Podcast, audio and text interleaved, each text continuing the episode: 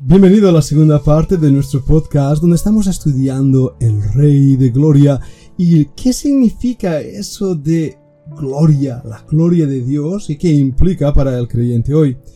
Si deseas estudiar mucho más de la palabra de Dios, te invito a que te hagas miembro de nuestro seminario en línea en mol.fundacionbiblica.com donde podrás descubrir muchos cursos que profundizan en las escrituras, en la historia del cristianismo, en la teología, teología sistemática o en los ministerios diferentes de la iglesia local. Gracias a Dios que podemos acercarnos de nuevo al Salmo 24 estudiando esa realidad, esa verdad, esa profunda necesidad para el creyente, entender al Dios de gloria. Si Dios es glorioso, todo lo que Él hace es glorioso y por lo tanto nosotros, sus siervos, tenemos que acercarnos a ese Dios glorioso con temor y temblor. Ahora, veamos una de las cosas que es gloriosa. Me refiero al glorioso Evangelio. En 1 Timoteo capítulo 1 y versículo 11, Pablo dice, según el glorioso Evangelio del Dios bendito, que a mí me ha sido encomendado. ¿Qué es esto del glorioso Evangelio? Hemos visto a lo largo de esta semana que la palabra evangelio quiere decir buenas nuevas, las buenas nuevas de salvación. Dios nos ha librado de nuestro peor enemigo, el pecado y la muerte. La victoria es proclamada, es dicha con poder y con deseo fuerte de alabarle por esa gran victoria. La palabra evangelio es una palabra que quiere decir buenas nuevas, pero creer en el evangelio quiere decir aceptar que Jesús es el Hijo de Dios que vino a este mundo para morir en la cruz por nuestros pecados, tomando nuestro lugar, que fue enterrado, sepultado y resucitado al tercer día conforme a las Escrituras, para que todo aquel que en él crea no se pierda, sino tenga vida eterna. Creer en este glorioso Evangelio implica arrepentirse de los pecados.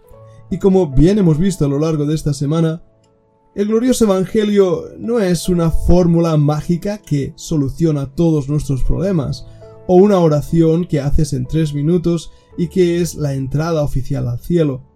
El glorioso Evangelio implica un cambio de vida, un cambio de dirección, metanoia, es la palabra en griego, de arrepentimiento, decir a Dios que Él tiene la razón, su palabra es verdad, Él es la verdad, y por eso su evangelio es verdadero.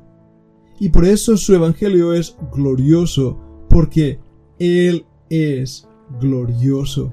Ahora, no es lo único que es glorioso. Mira en Santiago, capítulo 2 y versículo 1. Dice así, Hermanos míos, que vuestra fe en nuestro glorioso Señor Jesucristo sea sin acepción de personas. No solo el Evangelio es glorioso, sino que el Señor Jesucristo es glorioso. ¿Por qué? Porque Él es la imagen viva del Dios glorioso. Él es el Dios encarnado, el Dios que se hizo hombre, perfecto, sin pecado, con gloria y esplendor. Sí, vino como forma de siervo, tomó forma de esclavo para morir en la cruz por nosotros.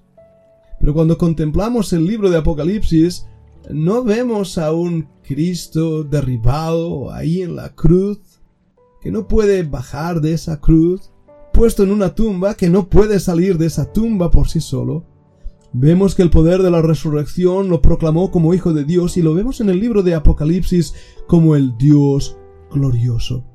Por eso, en 1 de Pedro 1.8 descubrimos algo.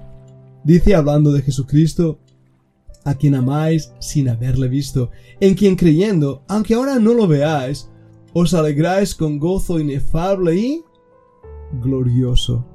El Evangelio glorioso de este Señor Jesucristo que es glorioso produce en nosotros un gozo inefable y glorioso.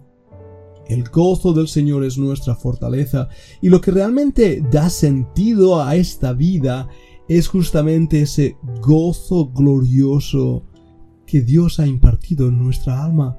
Esa seguridad cierta que aunque muramos, Nuestro destino se encuentra en los cielos. Por eso podemos sufrir aquí lo que sea. De hecho, Dios no nos aseguró un camino fácil, todo al contrario, Él dijo que quien quiera vivir piadosamente sufrirá persecución. Somos vituperados por el nombre de Cristo y podemos sufrir como cualquier otra persona. Accidentes, desgracias, necesidades económicas, enfermedades.